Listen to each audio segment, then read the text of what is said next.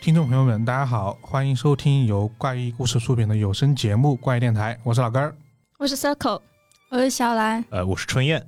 好，这一期怪电台呢，我们又多了两个新的小伙伴啊，因为 Circle 其实上一次大家可能在之前的情报处里面已经听过了，然后呢，这呃这次分别是小兰和春燕儿啊， 求你不要带儿化音。他为这个名他为这个名字纠结了很久，所以我们给他们取了一个。好， 对，纯燕的声音就是怎么说呢？特别把我们怪电台的声音层次提升了一个等级。是的，确实，来给大家表演一段，表演一段什么？啊你表演一段，呃，这里是什么 FM 九十九十九点几来着？然后中国广播之声之类的，欢迎收听 FM 八九点七中国广播之声，这样吗？ 哇，我感觉这感觉有必要以后我录音我就我就不和他一起了，啊，凭就什么呀？呃，影响我们的这个发挥。 啊，那是不不扯这些有的没的，我们说今天的主题啊。今天的主题呢，大家看到我们的这个标题，可能就已经知道这个这个的怎么说呢？这个奇怪之处，我们标题应该说的是喜剧默片啊和日本新本格推理小说之间的这么一个关系，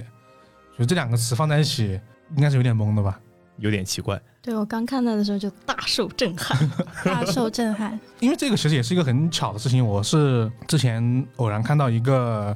呃类似呃博主吧，那他叫那个本格推理的喵，他就他就说了一个类似于说他看到了呃卓别林在《摩登时代》里面的一个幕后花絮，然后那个花絮呢就揭示了一种相当于是摄影手法吧，然后他当时就说这个东西和西本格的东西很像，然后。看到那个东西的一瞬间，我想起来我以前看巴斯特基顿电影时候的感觉，我当时就想，为什么哎这个电影的这个东西啊、和某一个知名推理漫画怎么那么像呢？我就我就一死觉得这可能可能不止这一个作品，可能说它很多其他的作品都是一个类似的，有这么一个共通之处吧。我就自己找了一些资料，先做了一个大致的对比和收集，发现哎有点意思。他发现虽然说在一九一八几几年到一九二零年左右这个默片时代的一些电影的一些技巧啊，出奇的和我们今天所看到的很多日本西本格轨迹里面的一些呃异想天开的轨迹有着共通之处，所以我们今天就做了这么一期选题吧。但是因为这期选题呢，我们要讲的是它的共同点和怎么说联系之处吧，所以呢会涉及到大量的推理小说和剧推理透！漫画的泄底。剧透警告 啊是的，是的，而且它这个泄底可能是在于什么呢？我们的顺序肯定是先说这个电影，再说这个我们所联想到的一些推理的作品。可能我们说了前面那些作品之之后，就是当我们把名字一报出来，它就已经泄底了。所以呢，我们要提前给大家说一说，呃，有哪些作品我们可能会提到。那我们依次说一说啊，因为我们这这次是分别准备了一些资料，万一你说完人都跑了怎么办？就大家 都现在听众一，可是我们我们还是会有一个先后顺序的嘛。啊对我这边肯定会说到，嗯、金田一金田一敢死刑吧，然后呢还有一个不算泄底，但是会说到卡尔上个棺材里面的一些讲义的一些内容。嗯，我这边就顺着老根来啊，我们这边是金田一的飞弹山庄杀人事件。我这边可能会涉及到。哎，不是，不是可能，一定会涉及到大山诚一郎的字母表一案里面的一篇，啊然后也会涉及到《弹丸论破》第二部。啊，那小兰呢？ 我是涉及到也是金田一那个校园七大不可思议，感觉是集中对金田一开炮啊，照照着一只羊薅羊毛呢，在那儿。天数争完连夜买的站票逃跑，其实其实是有一些其他作品的啊。那我们为了就说，我们尽量把这个泄底幅度控制在一个 相似作品之中，我们就尽量往金田一上面靠了。而且另外一个原因就是因为金田一它很多轨迹是可视化的，然后呢，大家去自己去找的时候，它可能有一个比较明显的一个对比。嗯，我预警我们就先放在这儿了，我们就先来先问你们一个问题吧，因为我自己看默片其实是除了小时候之后。其实挺晚的时候了，在追寻什么电影的那种发展史去看那些东西，所以我挺想知道你们三位对就是默片这个东西，你们是之前都一一直是一个什么样的看法？比如说喜欢还是不喜欢之类的。呃，其实我接触默片是非常早的时候，嗯我记得是呃很小的时候，呃，在我姥姥家的电视里面，当时中央六台正在播这个卓别林的短片合集，啊然后当时的我大受震撼，然后就被吓哭了， 就是因为在很小的时候看到一个戴着圆筒礼帽，然后就是留着小胡子的男人，尤其还是黑白的，做一些张牙舞爪的动作。吓得我好几天没有睡着觉，真的一点儿都不感觉它是一个喜剧片儿，童年阴影。这对，真童年阴影了，属于是真是你在新时代，因为你一看就是彩色电视，啊，对，那别人从黑白电视看过来的，可能就没你这个疑虑了。可能是吧。然后后面的话就是可能长大一点，再接触这卓别林的默片儿，才会觉得很有意思。可能再往后就是懂得越来越多了，呃，或者说到现在我再返回去看卓别林的一些，比如说《摩登时代》，比如说这个《大淘金》这样的。电影的时候才能够感受到啊，为什么卓别林是大师？在他们那一个年代就是腾飞的巨龙，因为他表现了很多嗯、当时社会的一些现状吧，我觉得是一种对资本或者对当时美国的一个批判。我觉得这个地方你先停一 停，你没必要说这么深刻。啊好，知道了， 收到，收到，收到。毕竟央视主持人，嗯，上来就开始我们跟我分析背后的社会状况了啊。其实你刚刚说那一点，很多呃对卓别林的一些评价里面有说过，因为卓别林在电影里面那个扮相，他脸上会涂很多那种白粉，白粉嘛，然后他他的牙齿好像又比较尖，还是虎牙什么的，嗯，对对，对就大家大家大家会觉得他就很像一个，就是他们用的词比较夸张，叫吸血鬼，就觉得会很害怕这个形象。那 Circle 呢？我我是大学专业，我是学电影的，啊我们电影史是必修。就看到看到这个标题之后，我昨天连夜把我的教材 又翻出来翻了一遍。啊、就是我当时进大学，我看的第一部默片，就是在我大学里老师给我们放那个片子，非常的神奇，叫《一条安达鲁狗啊、》，就是这个怎么说呢？非常的超现实，里面各里这个电影来源就是导演做的一个梦，啊！然后里面说除了震惊、令人震惊的画面，什么都没有。然后特别搞笑的是，这个导演在首映的时候躲在这个电影的幕布后面，手持石块，随随时准备攻击观众。他管这个叫超现实主义的反击，这也太有个性了。 那就很有个性我。觉得你刚刚说那个梦的东西，可能我们之后可能会说到今天的主题里面对，它涉及到当时的一个摄影技术。对，嗯，嗯、小兰呢？我就只看憨豆先生算吗？算，嗯、但不完全算在。某种意义上来说，那肯定是表演技法上比较算，但它已经明显是已经有声的对有声声年代了有，声有声电影的范畴之类的。更不说它还是彩色的，而且反反斗里面它是会发出声音来的，只不过极少，对，对我都印象里他就没怎么说过话。它会有一些很奇怪的那种，比如说惊讶的那种，或者说嗯啊这种很奇怪的一些声音呢。嗯，确实，那另外一个词哈，就是新本格推理。我们具体一下，我们就不说新本格推理了，我们就说关于那些无论是本格的还是新本格里面的一些很大会被大家评价为异想天开的轨迹类型的。哎，这些轨迹更多可能是一些呃，可能是装置类的啊，可能是一些呃建筑类的呀，可能是一些呃心理类的吧，可能就类似这种。你们对这种类型的轨迹的看法是怎么样的？我先说说我的啊，嗯，我觉得这些轨迹怎么说呢？呃，属于那种很多推理小说看完，你会只记得这个轨迹，但这种轨迹呢，有时候一方面你觉得它确实优秀，是因为它确实足够奇思妙想，然后它切入的点都很奇怪了。然后另外一方面就是因为说，它好像好像一本书就是凹了这么一个轨迹出来的，有一种反而让推理小说的其他部分稍显逊色的感觉。对，就是跟社会派非常区非常明显的区别 对。对，但这是他特色吧？ 也是因为这个原因，导致现在很多国内读者在讨论推理小说的时候，第一反应就是讨论这本小说的轨迹如何如何如何嘛。对，然后他也是那种怎么说呢？虽然书可能有十几万字，但谢底只用一句话。是的，是的，就我本人是比较喜欢这种，就是很异想天开的轨迹，嗯，因为我觉得怎么说呢，就是我们怎么说，就是因为我们呃目目前我们接触到的这个可能就是我们的现实社会，但是就那种轨迹让我们能看到一些就是很不一样的东西，就是哇超出常识，amazing 这种感觉。嗯就我本人特别喜欢这种感觉，所以说我对它的整体的看法或者评价是一个非常非常正面的评价。我是属于就是空间感比较差的那种人，所以就是，尤其是像岛田庄司他那一类的，他不给我画个图，我是真的看不懂。就是有一个怎么说呢，就算是新本格的一个特点，我觉得也是毛病之一吧。就是每本书一定会有一个，可能不止一个，两三个图吧。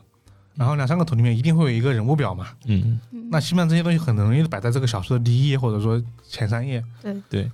嗯、它一方面呢，对比较习惯的人来说呢，它能快速的去知道这个小说的人物啊，或者说你可以让你后面看到文字的时候好脑补。嗯。但是呢，同样它也很劝退，看了一瞬间，很多人就直接就不想看了嘛。对。也是一个比较两方面的一个一个东西吧。小兰呢？你一讲，我觉得我就是刚才那种 劝退的人，啊，是的。但其实我跟圈有点像，就但我在意的点是，我觉得怎么说，有时候特别社会派的东西，我会看着很难受。对是，对。但是新本格这种，就我知道它可能不太可能发生，所以我反而能够更加享受就推理小说本身的乐趣。嗯，对，社会派有时候就太黑身残了。是的，是的，不太喜欢那种阴暗的现实。 对。有时候太阴暗了，就看着非常难受。就是看着难受嘛。嗯，那其实就是呃，其实这轨迹呢，大家更专注于说解这个轨迹本身呢。嗯，就是新本格像是一个怎么说呢，纯粹的一个脑力运动，就是一个你跟作者之间的一个博弈。对，就像玩游戏一样。对对对对，就有种呃，尤其是这种空间感，会觉得自己哎置身于一个密室之中，这种就像特别火这种密室逃脱一样。对，就是像玩游戏一样，就读起来特别轻松。对对嗯、那你刚刚其实说到玩游戏，其实有一个往下后面的一个讨论吧，因为其实刚刚一开始 C 口说的一个电影里面也说到，它是它这些默片电影其实到后期是非常的怪力乱神，对超现实的，就是很其实是很怪的，因为有一种怎么说，呃，我们在这个时代去看的，在看这些一一百年前的电影，或者说一百多年前的电影，你会觉得它这种超越时代性是非常的显著的，就因为它太怪了，导致它可能不受于不受时代的拘束，嗯，感觉在什么时候看都觉得很 OK。对，什么时候看都觉得它很有想象力。嗯，今天看也大受震 撼。我看了反正是大受震撼，因为我重新找资料又看了很多部嘛，就又拓展了我的眼界。呃，其实我们今天说的默片主要是两位大师的作品啊，一个是卓别林，然后呢，另外一个是巴斯特基顿，这两个人呢都是被誉为当时的一个喜剧大师啦，默片时代的喜剧大师，属于是。对，对他们两个其实也对这个默片电影的这个发展提供了很多很关键的一些想法和试验吧。对 的，对，然后关于这个默片这个历史呢，我们就交给 Circle 了，毕竟他刚也说他是学电影的。啊全村人的希望。严正严正声明，我仅代表我校最低教育水平。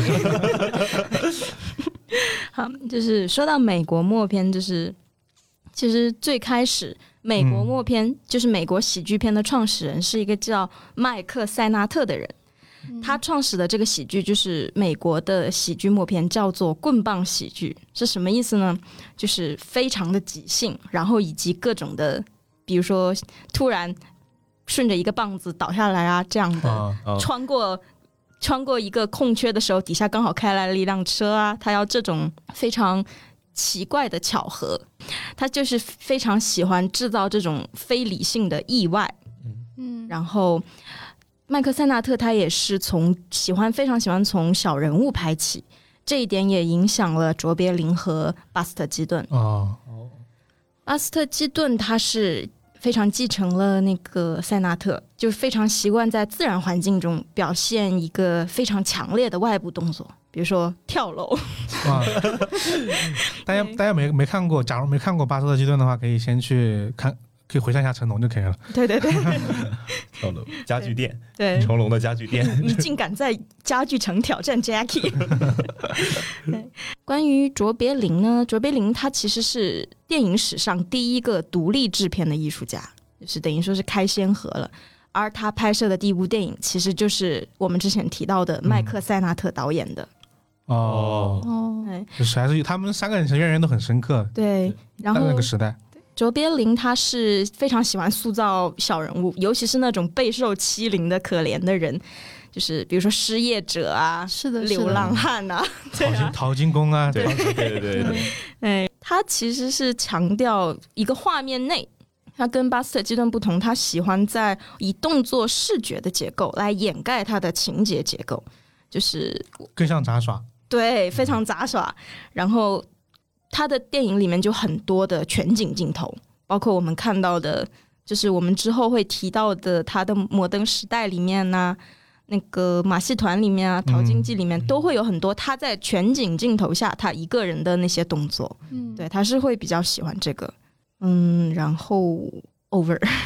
其实其实其实呃，刚刚社哥说的是他的属于是默片起源和他们几个关系嘛。嗯其，实我们今天可能更多说的是默片它的一个拍摄技术的所带来的限制。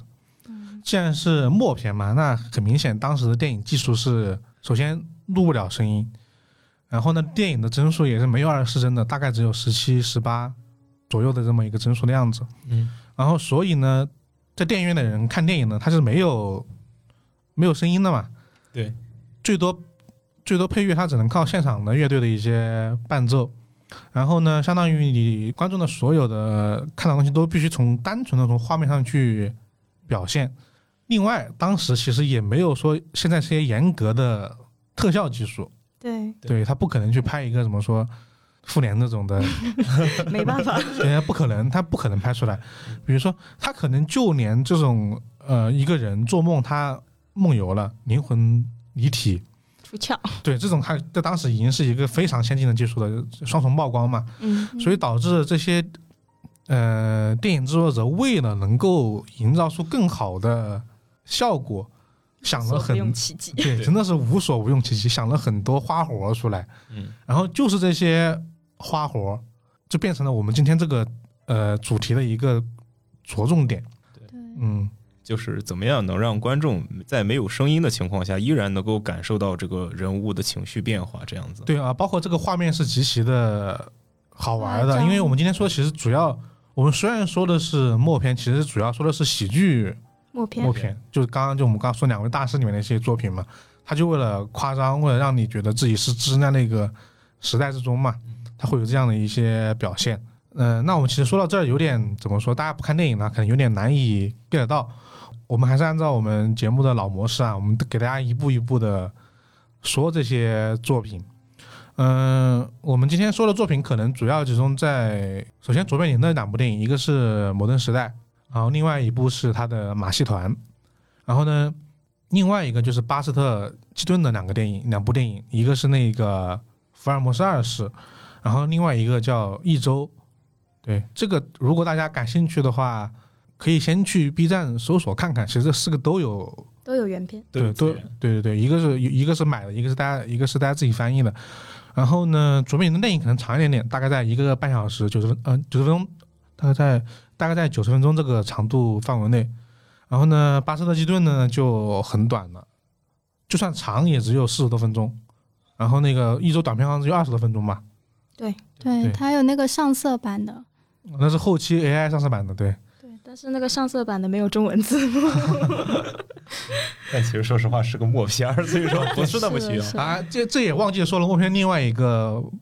特点吧，它就是它里面的字，它是通过单帧的方式插入到画面里面来嘛。嗯对，就它不是出现在那个电影下面的。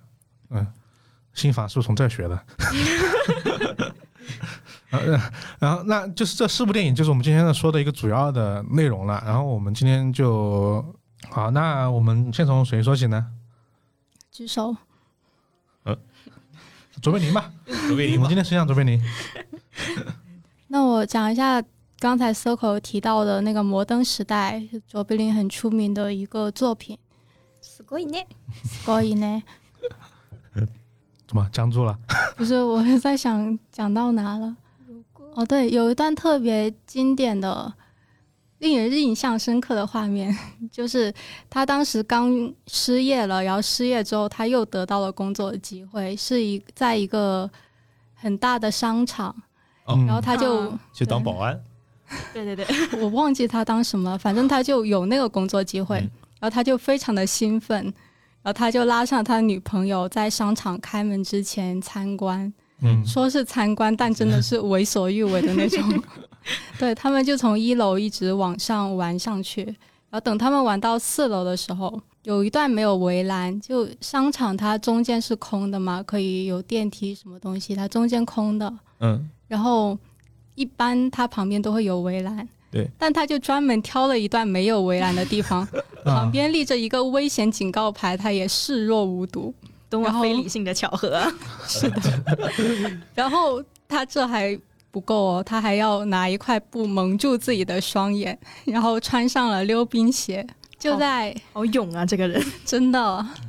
就那他段就总感觉就是大家都知道他那个情况是很危险的，对，但是他是自己就完全不 care 那个状况，对啊，他还就就自己把布一蒙，自己两眼一抹黑，他就算了。然后就我们看着担惊受怕，就很不负责任，我觉得。能用是的这个形容词，我是没想到的。呃看的时候就很好奇，对啊，这就这我们这怎替么他拍担的呀？心啊。对，就我们我们可以看见，就是三楼、二楼之类的景象嘛，就看见中间非常的深，然后特别怕他掉下去，但他在那边滑得非常欢快，就一直在，而且他离那个边缘特别近，就一直对在死亡边缘游走没有那种，。就是就现在我们经现在不经常会说一个词吗？叫死在死亡边缘 OB 嘛， 他就是属于是，他先穿上那个溜冰鞋，然后滑到那个边缘的最边缘处，可能只有两米两厘米的地方，他再滑回来，然后然后就是一直来回往复的这么这样在对溜冰， 在死亡的边缘大鹏展翅，大鹏展翅还行。呃提前做小孩那一桌是 吧？对，然后接着，其实我是开着弹幕看的，嗯，然后这时候弹幕就有观众就提醒说，看旁边有一条线，就是他那个，他就是不一直在那在个边缘嘛？边缘和那个中空的地带有一条线，对，是吧他说仔细看能看到一条线。然后我其实不太能看得见了，啊 但他说有就有 嘛。对，所以这其实当时是用一个视觉轨迹拍的，说是视觉轨迹可能有点玄乎，但其实就是错位两个字。它我们看到很危险的那个场景，就是那个楼很深的那个场景，它是只是一幅画而已，它让一些大厨就是画了一幅很立体的画，然后就放在离摄影机很近的地方，因为近大远小嘛，就借助这样一种效果，然后再让再画一条线，就让它不要溜出那条线就 好了。啊，啊、其实嗯、所以说那个观观众弹幕指出那条线，其实是地上那条线，对，就嗯是那条线确实有，但是拍没拍出来我就不太确定，就有没有穿帮我不太确定。就是那种好像大家都看到了，那我也看到了吧， 对对对对，很多人总觉得好像好像能看到， 对，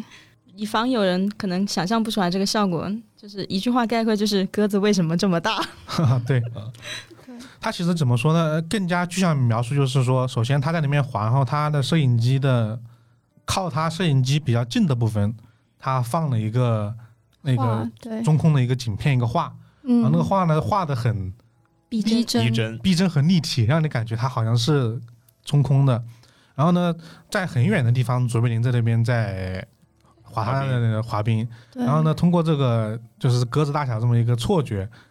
让你觉得他好像他一直在死亡边缘的 OB 对，徘徊，但实际上他其实当时它非常安全，就对平地滑而已。对，大家不要担心。是的，是的，就是那种怎么说，呃，其实假如没有人提示我，不知道为什么我会觉得左边就是这样，旁边就是空的。 确实，它表演的非常舒展。对我我对那个时代不知道为什么有这种错觉，就是感觉他应该是玩真的，对就他可能没有这种技术去能帮他实现这种东西， 对，就是是今我们狭隘了。今对今年梗嘛，就是一一八一八九零年没有 PS，所以这个图片一定是真的， 就类似于这种观感。所以当时我第一我不知道这个事情的背后的这个技术技术之前，我真觉得它就是那样滑。呃，我也觉得这是真的，就总感觉那个时代就比我们现在比较落后，对然，后就也没有什么特效技术，也没有什么就是 PS，所所以所以当时当时我第一次看到这个花絮片花被揭露的时候，我就有一种。侦探解开了所有轨迹的感觉哦， 原来是这样的，新本格的起源。 那那你看那个纪录片之前赌爷爷了没有？没读，你的眼睛有反光吗？ 就那那段，而且是完全没有，我是没有预兆的看到那一段的，就是嗯它可能是一段很长的一个纪录片，然后中间是它的一个片花而已，嗯然后突然放到那，我说哎，这居然是一个， 他就那种把镜头逐渐拉远之后，发现原来是一个那么一个构造的东西， 嗯，就真的是很惊讶。 你年轻的生命中骤然出现一缕阴霾，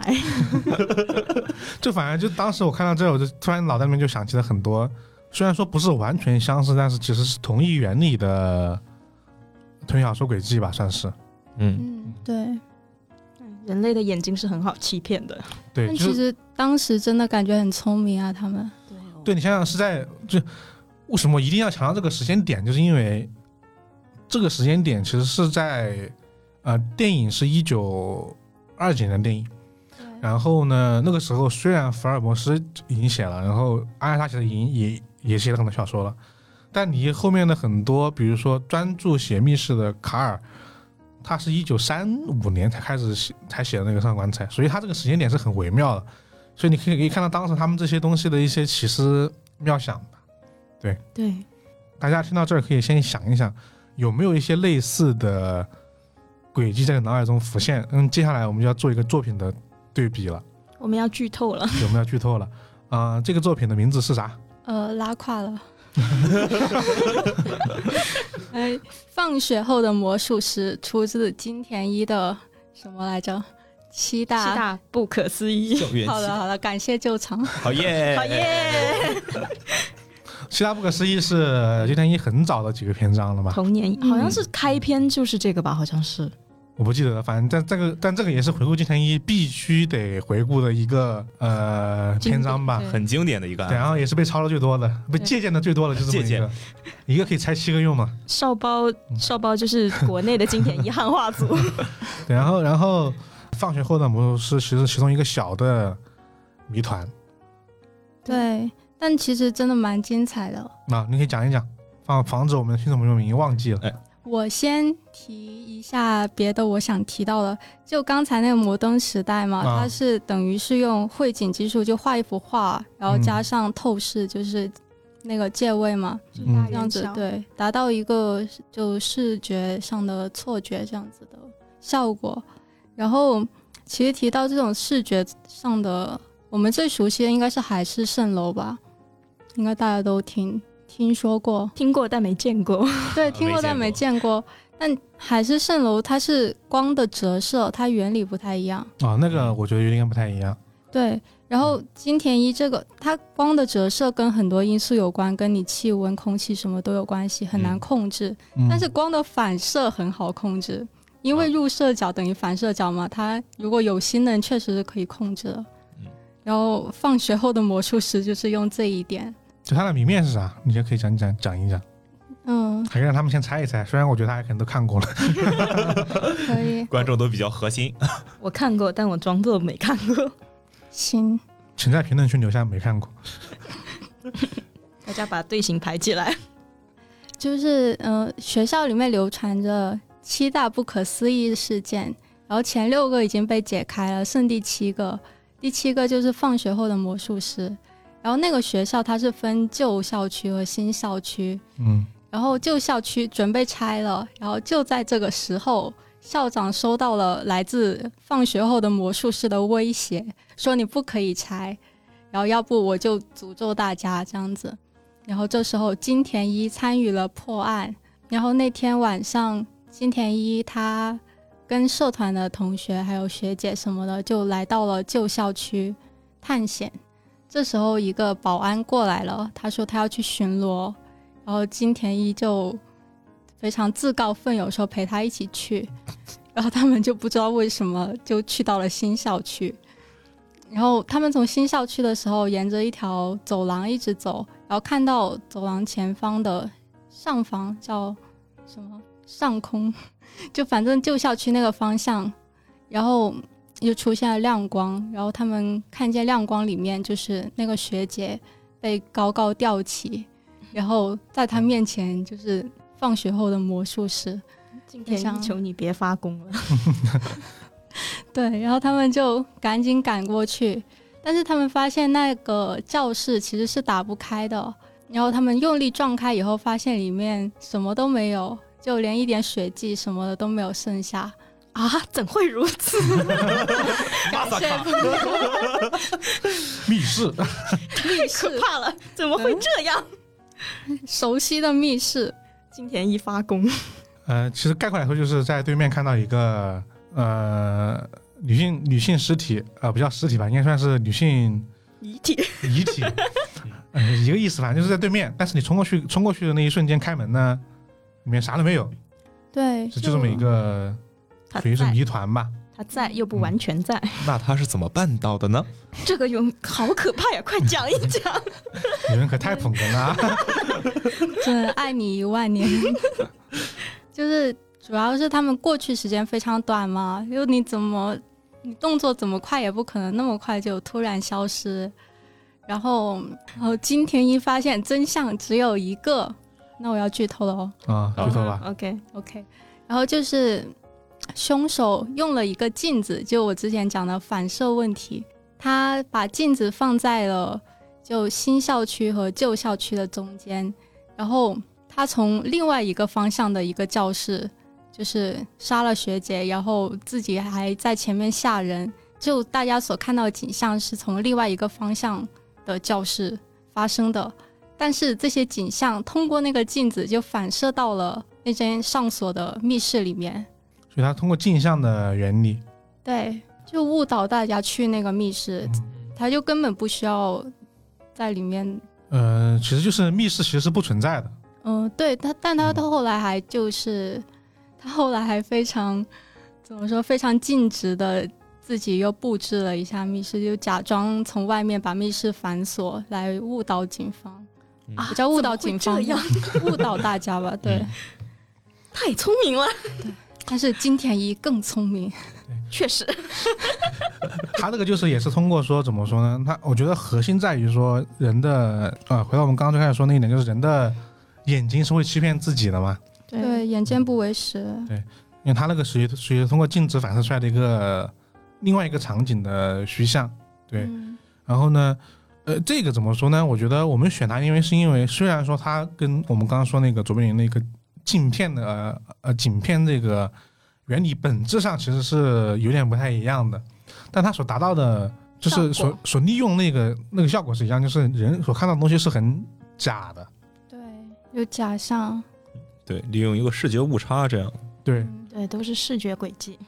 就可能就我觉得可能是当时的马戏团啊，可能也都用到类似的一些东西，包括魔术啊，包括一些其他的一些东西。我突然发现我，我本来要讲那个金田一敢死刑是类似的，我就先我就这我就直接说了吧，嗯然后我等、哦等会儿我就说别的了。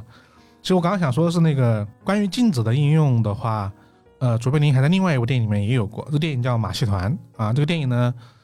呃，其实就讲的是一个呃，本身他其实没有什么能力，但是呢，他有一个能力很关键，他要把把所有事情都可以搞砸。 啊所以呢，他就他每次都误打误撞进入那个马戏团的表演表演现场。嗯，但是呢，马戏团之前的一些表演呢，观众们都看腻了。但卓别林进去的时候呢，他因为各种搞砸了闹剧，导致了说他那个嗯反映起了很好的一个喜剧效果吧。嗯，但是其实我说那一段不在他们这一这么一个呃剧情里面，他其实最开始说的是卓别林被一个小偷把钱包塞到他的那个荷包里面，然后呢，他导致呃怎么说呢，被警察被警察发现，然后他他警察同时追他们两个小偷啊、呃追他们两个人，然后呢，小偷又在追卓别林，然后呢，进了一个一进了一个属于什么说，现在依然还有的一个游乐场所叫镜子迷宫，哇，这名字好 好厉害，すごい。死个你！就有一期我记得有一期的《迷大侦探》好像也用到这个东西，有有有，嗯是吧？对，有的某一期我忘了。嗯然后呢，呃，当时在那个呃情节里面表现是什么呢？当卓瑞林进进去之后，后面那个人也进去了，但因为禁止，所以摆的全部都是那种很多镜像的反射嘛，嗯，你分不清到底卓瑞林在哪里，就到不知道哪个到底是他的真影或者是他的镜子里面反射出来的景象嘛。嗯然后呢，同时也不能分辨出那个犯人哪一个啊，不叫犯人，那个小偷嗯是哪一个人，导致呢两个人一直在那个里面打转。但其实我看的时候，我都分不清哪是左哪是右， 嗯，就我整个人的那个怎么说呢？我的视觉系统已经被他搞紊乱了，被干扰了，已经被干扰了，我完全不知道他到底是左还是右了。嗯而且他会做一些，呃，假象，比如说人从左边出来准备准备动手，那其实他的人在右边，但通过镜子的反射让你达成这样一个效果嘛。嗯，所以我觉得这个原理其实是一样的。然后呢，我记得当时李小龙有部电影也用了类似的。然后说回来，然后说回来就是说，在那个《金田一敢死行》里面，他讲的是什么呢？说里面是这样的啊，金田一和剑齿警部本来就已经遇到了一起案子，然后呢，当通过调查之后呢，金田一就发短信说啊，这个案子我已经知道结果了，我们把大家聚集在一起啊，我们就来破案。嗯然后呢，另外一波剑齿警部那边的警察呢，也收到类似的一个消息，就是说有重要的事情要商量，大家一起来我的住所来看一看。等到他们上去的时候呢，金田一和建设警部呢在一栋大楼的一侧，然后但是所有其他人呢在大楼的另一侧，你就能够他们就看到呢金田一在对面对面，然后呢建设警部也在对面，但是呢两个人中间呢隔了一堵墙，就类似于呃一个房间里面的一个房间的两个空间被一个墙给隔开了嘛，嗯然后他们就看到金田一好像被催眠一样，拿着刀就往健身油那边走。然后呢，等他进入墙体之后呢，再从墙体出来，一刀把健身警部给刺了一刀。然后呢，今天金田一成了凶手。嗯啊，就这一集的谜团是听完之后呢，我觉得大家可能已经猜到他是怎么做的 了。通过我们刚刚的一个描述啊，对，所以我说我今天必须得先说明作品，因为当我们说出那个那个原理之后，导致后面的好像都很容易明白 哎。对，他其实也是金田一在房子的在他们对面，但是健身警部并不在对面，他也是通过镜子的反射嗯造成了他在一个房间的假象，因为中间有一堵墙嘛。嗯啊，他其实是通过等到金田一走到墙体的时候，他他就从自己的那个墙里面走出来，无缝衔接，然后用刀把那个健身警部给刺伤了，造成了金田一在众目睽睽之下杀人的假象，就花是里这么胡一哨个啊的，就这么一种轨迹。太贼了，是的，嗯你看，这其实是怎么说？呃，核心原理和《放学后的我》是一模一样的啊，但天竺真玩比较比较会玩，好吧，就玩了一个新的里面出来了吧，算是。对，这是我看的一个相似的地方，就卓别林的。就你们当时看了之后什么想法？高远遥一发来贺电，就就是在呃看这个，我觉得这这很金田一，因为金田一他这部漫画特别喜欢，一个是密室，一个是暴风雪山庄。嗯，啊，对，对，对，这部漫画基本上就是密室、暴风雪山庄，或者两者 都是。而且所以，所以说一看到这种花里胡哨的呃室内机关或者视觉误差，就能够很快的联想到哦，金田一是不是也有这一块儿？而且而且有一个刚刚我们说的点就是说什么呢？其他的一些小说里面可能也有类似的，但是呃，小说它其实不是画面化的，对，它是它就是文字化的一些轨迹，导致你第一时间其实不太能够想到。对但它但它金金田一这种画面的，你觉得瞬间就能够想起来它是相似的部分。就像一开始我们说的一样，就是这种新本格的小说，一旦配一张地图，我们当场就头大了。嗯，对。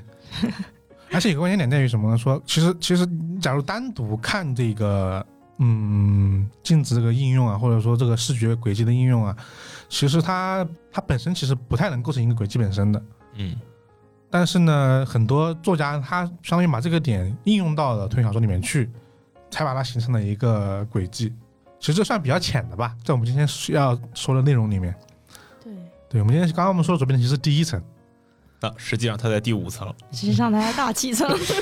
哎，不是那个第一 层，是它这个关联程度在第一层啊。你们想想我们后面要说的内容，它可能只是原理的相似，对，但我们后面要说的两部作品，它可能就不是原理相似的，就嗯更加相 似。不能说是原理相似，只能说是一模一样。只能说是一模一 样。有请下一位。对我觉得这要先做一个导入，就是怎么说呢？嗯、刚刚在最开始介绍里面，呃，最后有说过卓别林和巴斯特基顿的一个区别，那这个区别也很明显的反映他们电影里面。就是在卓别林的电影里面，你看到的更多是故事见长的，对，然后呢，其实也很很少很少看到一些对于道具的一些应用，对于机械的一些应用。但是呢，巴斯特基顿呢，他是在他更喜欢玩对很喜欢玩这些花火。对，他喜欢在一些在一些大的场景里面玩花活。所以呢，今天说的后面两个呢，关联性很强，就是因为他在电影里面就把这个花活实际的展现出来了，包括一些机关或者一些装置的一些东西。然后呢，这个东西就是我们刚我们说的更加联系紧密的第二层了。那其实 Cycle 跟纯纯雅尔都都说的是 都说的是巴斯特基顿的电影嘛，你们两个谁先来呢？嗯，我来吧。好，就是我讲的是一周巴斯特基顿的一周，就是讲一个快乐的 快乐男孩带着他的老婆在一周之内盖一个房子的故事。就是他突然继承了一个一块地，然后说有一栋房子给你，但是这个房子你要自己搭。就是我给你，比如说十三个箱子，用顺序标好了，对，宜家。宜家警告， 然后你来标，然后按照顺序标就可以造一造出一个怎么说呢？我嗯们看着可能是活动板房，但是其实是个不错的木房子。这个时候有一个柠檬精，就是因为嫉妒他，嫉妒这个快乐的主人公，然后他就把这个箱子上的编号给改了，就比如说把三改成八，把一改成四，然后他嗯拼出来的这个房子就非常的其后实现代艺术。你这个词还是很 很夸张。 非常非常这这不行，这太后现代了，我无法理解。新概念房子，对他这个房子，就比如说，就是你一开门，门在二楼，窗户在一楼 啊，这样那个，然后你家的那个洗手池在外面，这样的，呃，厨房也在外面，嗯对，厨房也在外面。嗯，我就呃，我觉得就住这个房子，他老婆还对他不离不弃， 真的是很而爱而他。而且房子是没有大门的，啊对他要爬进去， 对，没有大门，或者把墙拆下来，对，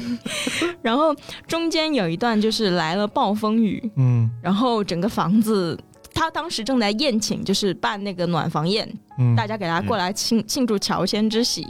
这个时候突然来了暴风雨，房子就开始滴溜溜的转，啊转对，转的在暴风雨中像一个坚韧的陀螺。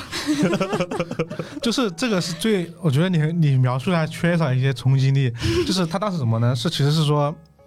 呃，本来只是在他们一开始在室内里面嘛，感觉到这个嗯风雨很大，房子在摇晃，嗯或者说有雨落进来，嗯，然后呢，他们最后就出来了。出来之后呢，就在观众的视角里面，两个人站在房子的前面，房子很高，在后面就是其实两层的楼房了。对，但是呢，那个风巨大，导致那个房子开始一开始只是转了一点点，然后开始快速的旋狂转，转，旋转、狂转。跟就嚼了觉得炫哇迈一样。我当时跟第一，失控了一我当时样。看到这第一反应，哇，新本哥， 这个词就在脑脑子里面蹦出来，你知道吧？然后他就是他在里面的亲戚朋友。出来走了之后，雨停了之后出来，还跟他说：“今天下午这个旋转木马，我们玩的太高兴了，可惜没有木马。”嗯，然后我当时也觉得，哇塞，这个旋转的密室非常新本格，对，呃，属于是什么呢？新本哥一个最打引号的臭名昭著的轨迹之一，动房子。嗯，这个时候就要讲到我心目中旧瓶呃旧瓶装新酒的神大山诚一郎， 对，他就他在他的字母表谜案里面就有提到，就是就是为什么现场房子会转，就是嗯字母表疑案里的一篇叫《C 的遗言》，啊，就是一个化妆品公司的女总裁，她被杀死在了游轮上她自己的房间里，凶器是房间里的一个玻璃花瓶，然后现场的桌布上留有了一块字母 C 的胶痕，嗯然后刚好这个女总裁死的时候手里还握着打火机，来到现场的人就猜啊，她是不是用打火机烧出了这样一个 C 字的死亡留言，对，然后来然后来找找找对嫌疑凶人。手的那个信息嘛。嗯结果四个嫌疑人名字里面都 带 C， 对，非常好尴尬， 对，然后而且尤其是疑，还有一个疑点就是这个之前说过她是化妆品公司的女总裁嘛，嗯她的口红就在不远的地方，为什么要用打火机烧？这样对你能能用口红写，为什么不用不用口红写？ 对啊，就打火机烧，而且你像大家都有平着的点打火机的经验吧？就平着点打火机是很啊烧难到 受的。自己了。对，玩火烧身。我我烫伤还没好呢。春燕儿举起了他的手指。 对，然后其实这个 C 字就是大山诚一郎就是专门挑出来误导读者的。嗯呃，去然后因为后期破案的关键是什么呢？是发现这个打火机没有油，他根本打不着。啊，为什么？那为什么现场会留下一个 C 字呢？关键就是 它是一个自然现象。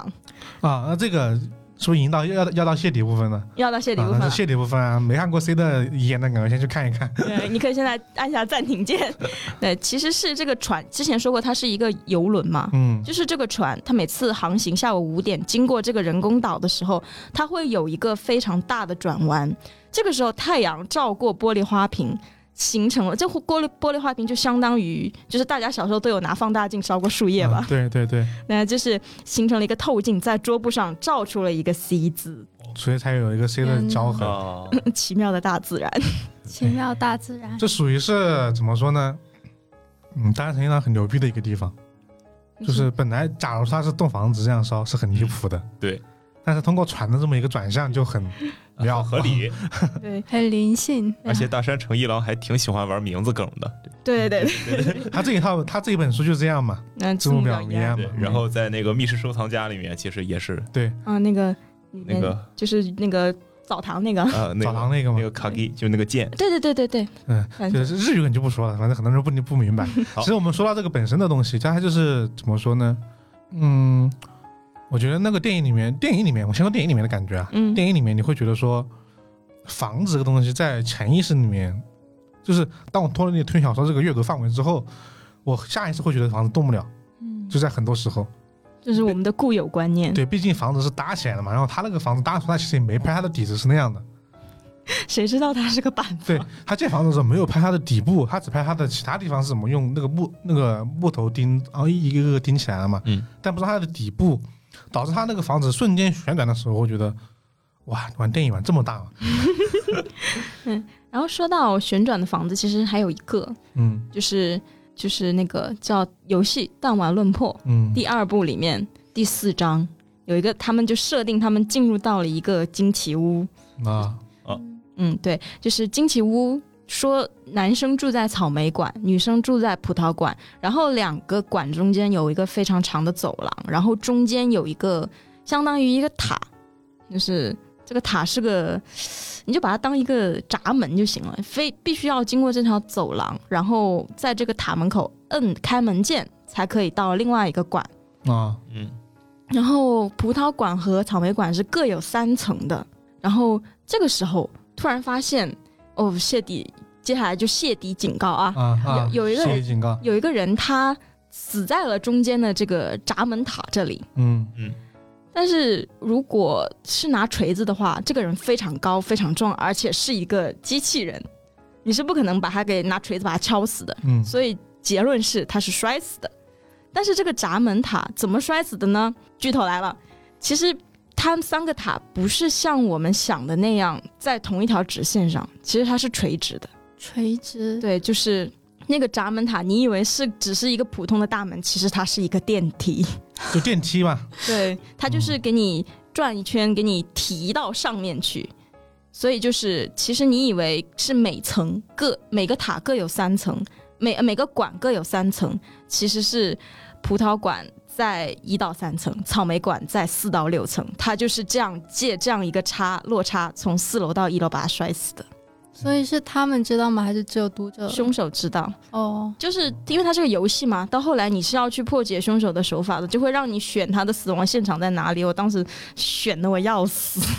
我说嗯，我不懂，我不懂，我然后看到他给我出结果，我我大受震撼。大受震撼，放飞小高。对方没小高，这小高就很喜欢玩这种，这这个怎么说？嗯、把整个房子作为一个电梯来使用，是一个很新本格。某呃某一个时期，很多作家想到一块儿去了。嗯就这个轨迹，我觉得不算是就撞车很严重，就很多不同国家的人写写过类似的，把房子当电梯用的轨迹，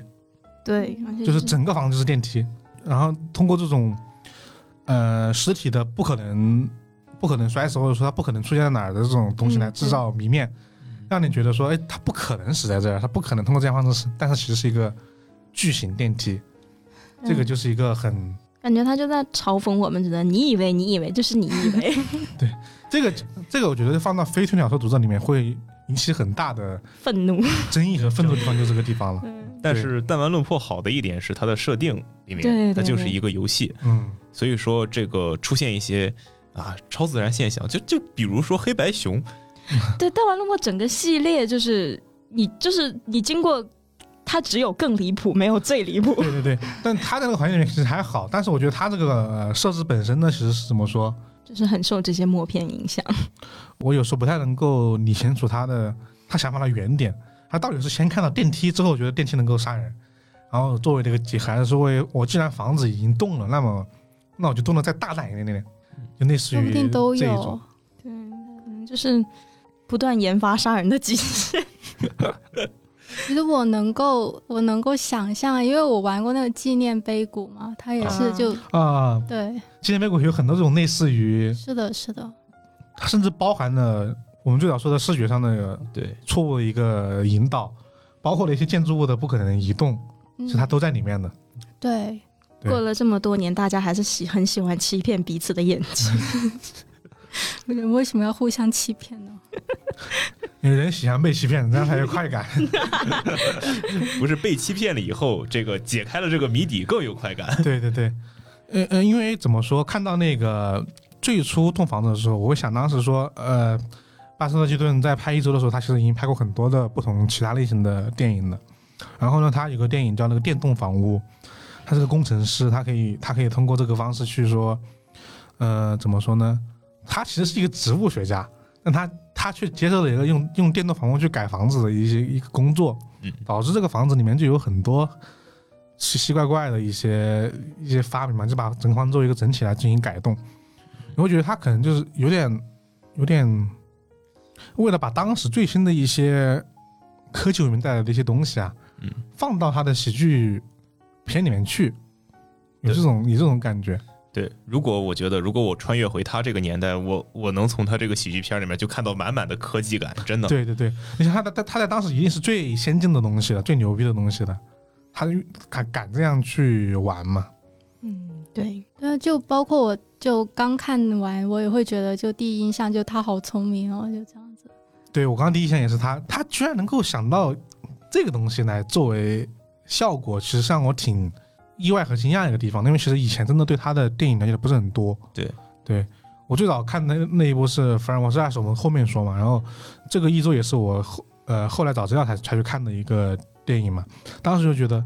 嗯、他可能和推理小说作家有某种类型的共性，就是因为默片已经限制了太多的发展了。导致我只能从某些地方去不断的去寻找突破、创新和极致。你对觉得现在这些很多本轨迹就是这样出来的嘛？对，嗯，你想把电梯和房子融合在一起，这个东西妙也是挺妙的，但是就觉得好像也也是很科技、很时代的产物嘛。电梯不出来，这个东西不可能作为轨迹之一去去应用、去描述。嗯，对，我又要说了，我们每天都在 发现新的杀人方 法。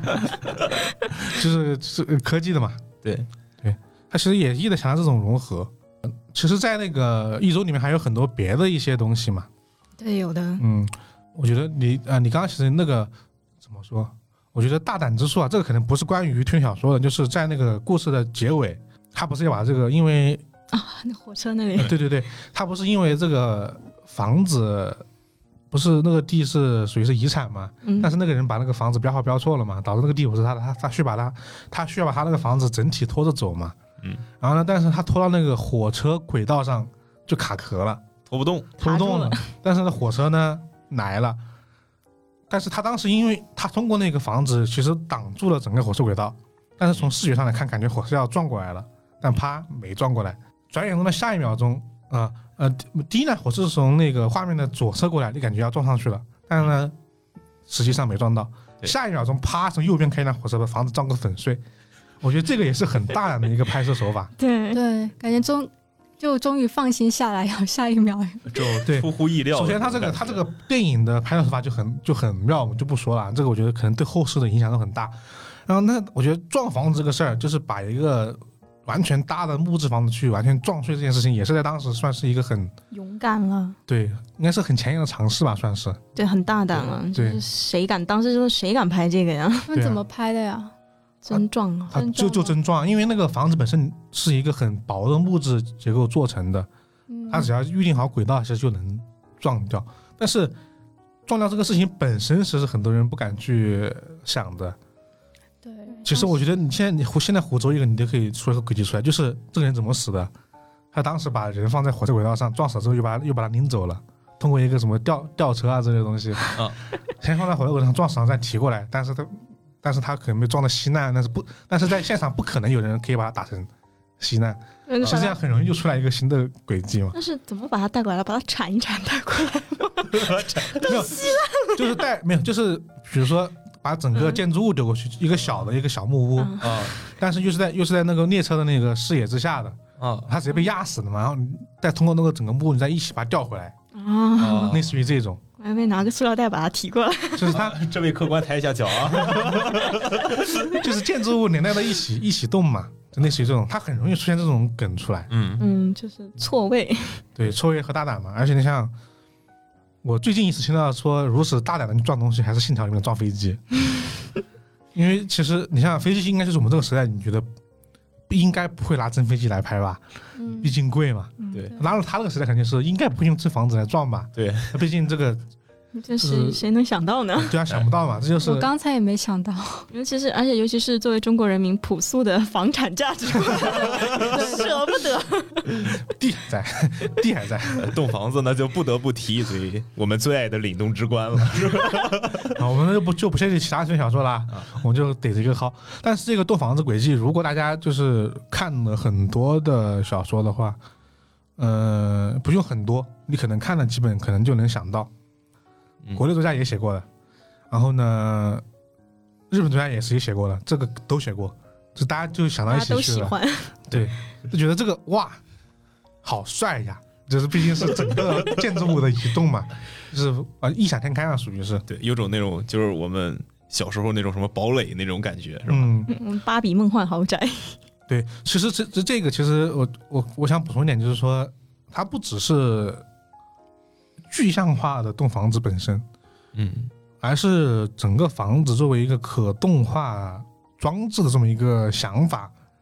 我觉得是西门哥呃不是西门哥，就是很多推理轨迹的核心吧，算是。启发了很多。对你刚刚，你刚刚不是说，你刚刚你是也提到过，就是说这个房子宜家嘛，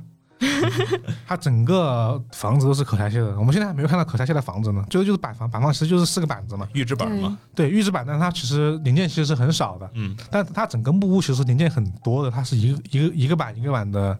敲的。当时我们也看到一些，比如说它的那个，呃，那种美式的庭院，不是出门不都有一个围栏护栏吗？嗯对的，而且他可以把这个护栏当梯子用，就直接拆下来，可拆卸的。然后它的它的烟囱好像也是可拆卸的烟囱，对他的对烟囱是他自己扛了一个上去，跟对乐高一样安上去然。后它的它的屋顶是错位的，它的屋顶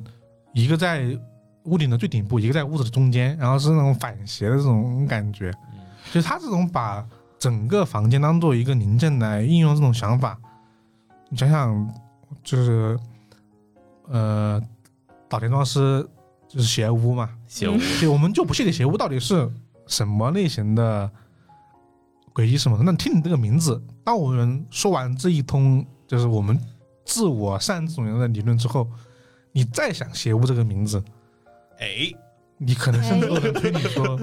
他的杀人手法是什么呢？ 我已经破案了，对你，你你可以，你都不用赌上爷爷的名义了，赌上怪异电台的名义，你你就可以破案了。就是他其实就是把整个房间当做一个可拆卸化的零件来作案的。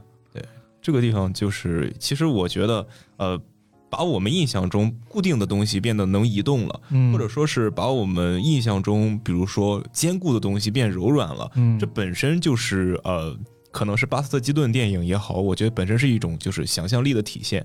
也就是这种超越常识的东西，就构成了我们现在所说这些新本格。对对，把原原东嗯原有的东西的概念整个打破。对，就是西门格很多东西，他就是嗯、呃是现实，但是就在现实之外的一些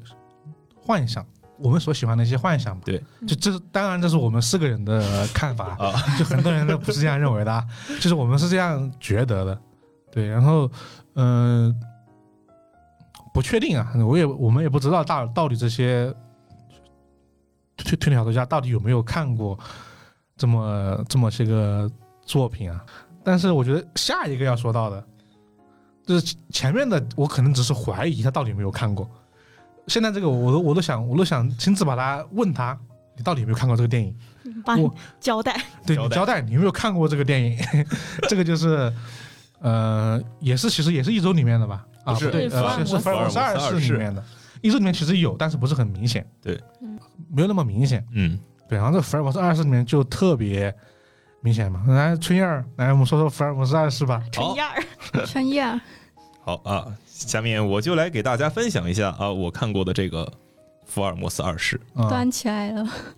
春燕坐直了，》，坐直了啊。呃，其实这个故事讲的就是巴斯特基顿作为一个在其中扮演一个侦探，然后有一条珍珠项链被偷了，然后他嗯追到了这个就是盗贼他们家里，然后他用了一些不寻常的手法把这个项链给拿出来了。嗯，拿出来以后就是经典猫和老鼠剧情，他在前面跑，后面一堆人咔咔咔在追他， 然后追他以后就追到了一个就是死路死胡同嗯，啊。这个时候来缓缓走来一个卖烟的老妇人，呃，那种从那种上世纪蔓延的，就是啊它是一个、拿着个盒那个盒是可以打开，戴胸前可以打开那种。嗯他卖的是领带，我记啊得，嗯领带还是烟领带吗？管他叫小反贩，正啊，反正正就就是小贩儿，就是那种。因为我看着就直觉就有点像那个，咱们看那种民国片儿里面那对种我卖烟我的，下意识也是卖烟，哎，对，就是原来是原来是领带嘛。嗯那一个看人你们就是抽烟的，那个人过来过来以后，就站在这个那个死路的那个围栏前面，嗯就那是一个木板墙，嗯啊，然后就指指这个空的这个箱子，嗯。哎呦，然后那个基顿挠挠头，很疑惑，然后他又指了指，然后这个时候就是一个小魔术吧，算是他纵身一跃，跃到了这个箱子里面，然后他就消失了，对，众目睽睽之下消失了。追他的人也看到了，追他的人一看了，哦，人怎么没了？ 怎会如此？怎会如此啊？然后这些人追过来，一把把老太推开，嗯，后面就是一堵墙，啥都没有，啥也没有，对，相当于他从那个人的什么啊腹部腹部腹部钻进去，进到了哆啦 A 梦的四十元口袋，是 的，就其实就是不可能消失了，对嗯不可能消失了。嗯这些人就很纳闷儿，也很好奇啊，相信在座的各位也很好奇，哎，他怎么凭空消失了呢？对于是他们就抱着一个好奇宝宝的心理啊，在这个墙上四处寻摸。就大家可以猜一猜先，大家猜一猜，我们下面要说这个谜底了对，我要剧透了，啊，非常神奇。 非常神奇。我大受震撼，原来这个墙上 你不要用不要用讲鬼故事的这个声音，就是讲这个，别笑，破坏氛围啊，好的好的，道 歉。藏着一个暗门。啊，经典零食行人， 藏着藏着一个暗门啊，然后这些人推门进去，这是一个旋转门，他们在推动旋转门，咔冲进去，然后只看见巴斯特基顿扒在这个旋转门的后面，缓缓的被转了出来。对，两个人掉了个个儿，对，就相当于他们靠着这个旋转门中间这个木板是一个彼此看不见的，他们就借着这个旋转门完成了一个空间的兑换。对，然后他相当于说，首先巴斯的阶段通过通过旋转门完成了一个不可能消失的原因，是因为他当时通过旋转门躲到了门的后面。对，然后呢，同时他又通过这个旋转门完成了一个逃脱追捕，因为其实那两个人是没有看见没有看见他的，他他的，对，对，对所以说他就是啊，借着别人推门把自己给转了出来，嗯，完成了一个就是可能在我们现在看来是一个不可能的轨迹。对金，蝉脱壳。金属于蝉脱壳是嗯，因为一扇门的，就是那种酒店的旋转门，一扇门同时遮蔽了你的视野嘛，对，所以完也完成了一个属于是不在场证明吧。 就我当时一定不在房间里面、哎啊，对。是的，那说到这儿啊，说到这儿，大家想起了什么没有？因为我觉得这个不像我们之前说的几个，还有一点点对，就有是的是形式，有的可能三分之一形式，这个已经是百分百相似。 一模一样。对，已经是一模一样了，啊这个已经是一模一样了。大家有没有想到类似的作品？大家可以先想一想。 需要提醒他要给那个巴斯特基顿交版权费 了。无论你们想没想到，啊我们就直接说这个作品作品了。我们其实我们刚才也说到了嘛，对，剧透预警、啊，是金田一的飞弹机关山庄杀人案件嗯，啊。这个案件其实是在金田一连载比较早期就已经有了这么一个案件啊。然后故事具体讲的是什么呢？来，你想从头开始吗？ 不是啊，就从密室开始，从密室开始啊，就是半夜啊，金金田一和女馆主两个人一起去看关在一个双层密室里面的一个人。嗯，第一层密室就像我们刚才说的一样，是个旋转门；第二层密室呢是一个带锁的房间，是铁门，需要用钥匙才能进去。然后啊，需要用钥匙，就是把它锁住，然后他就进不去了嘛。然后金田一和那个妇人先推过这道旋转门，然后就听到里面有男人的惨叫声，他们掰动着门把手，发现门上锁了。我觉得你刚刚好像第一下就要前面说的好，后面没必要哎了。哇塞然后今天一，好然后今天一和这个啊馆馆主就这个妇人两个人咔咔咔咔跑出去找钥匙，嗯跑，完了以后咔咔咔咔跑回来。但是这个地方有一个细节，金田一先推门进去，后来这个馆主才后进，就是他第二次才推门进来，嗯然后拿了一串钥匙。剧透预警啊，也没什么可透的了，这已经说 完了，好的，谜底就在谜面上，谜底就在谜面上啊。对，他是怎么做到的呢？其实馆主那个女馆主其实是共犯，真凶在杀完人之后拿钥匙，拿一串真钥匙把门锁上，然后在出门的时候，金田一进来的同时把那个凶手转了出去，然后再跟馆主两个人兑换钥匙，真钥匙变成了假钥匙，假钥匙变成了真钥匙，于是他们才能进去把那扇门打开，这就完成了一个双门的双重密室。对啊。但他那他其实呢，嗯、这个核心其实我觉得当时在看漫画的时候，当这个旋转门出现的一瞬间，你就知道他怎么弄的了。哎，就是这是应这应该是他的核心中的核心了吧？嗯，核中和。嗯，对，核中核。 嗯，有一个点是那个杀人的男的，他是一个杂技演员，所以他就能够做到跟金田一同时出入，就很敏捷。嗯、这不就是巴斯特基顿吗？达芬那奇就顿早也就是一准个备好吗？嗯他就早就准备好嗯了，就是对巴斯特基顿也是，巴斯特基顿和卓别林都是敏捷点满的人。对对对，是的，这电影里面呢，这他们就是随时可动的。其实他那个怎么说呢？嗯、这个飞弹这个这个篇章其实被基本上你你要是看到很多对金田一的评价的话，飞弹基本上可以列为金田一的十大经典呃十大经典案件之一了，是一个大家都很认为的，从视觉层面上表现的非常好的心理密室了。对因为它其实算算心理密室嘛，其实对那个房间本来其实它并不是严格意义上的封死的，对啊所以你像这么一个，怎么说呢？如果你就在我们都先看了《金田一》之后，再去看这个一周里面这个戏这个这个情节，当时你脑袋里面就是哎就是就是这一个，对，就是只用了零点一秒钟想到了啊金田一， 飞弹，而且就是我觉得，就是可能今天这种程度的剧透也丝毫不影响各位去看这个《飞弹山庄杀人案件》，对因为他在最后的有一个对反转和揭秘的时候，我觉得就算知道了这个谜底，看起来嗯也是非常观感非常好的。对，从故事层面上是这样的，但我们今天就单独说轨迹嘛，啊，就是我们就其实对比一下这两个轨迹的，我觉得其实甚至应用都是一样的。嗯，一模一样。甚至甚至怎么说，他这个不可能消失，很精彩。对，就是当时从就是他兼顾了魔术的那种，完了，我觉得真的就很像魔术，对他兼顾了魔术的那种怎么说表演性质的东西，嗯，对，同时又兼顾了推理小说那些，呃，那叫魔术表演对，嗯和特技、和轨迹是结合在一起的，而且而且怎么说，它那个旋转门，我们刚刚因因为要留到这个底没说，是因为，嗯、那个房间本身，我们刚刚不有提到它的它的厨房的外面吗？嗯，它也是可以通过旋转门旋旋进去的，把厨房旋到里面去。那可能在旋转门内，它那可能是一个比较常见的工具之一吧。所以他就不会特别注意。对，但是可能在我们看来，觉得这个东西好，就是那种怎么说嗯？那其实，在当时那个在一周里面看到旋转门的时候，我不会那么惊讶，因为它不是有一个呃厨房旋转到那个房间里面去这么一个啊，对对对，东西嘛？因为因为那个房子是可动的嘛，你会觉得还好。嗯，但它站在福尔摩斯二世里面这么一个本来就是一个侦探片的外壳嘛，福尔摩斯二世了嘛，你们知道。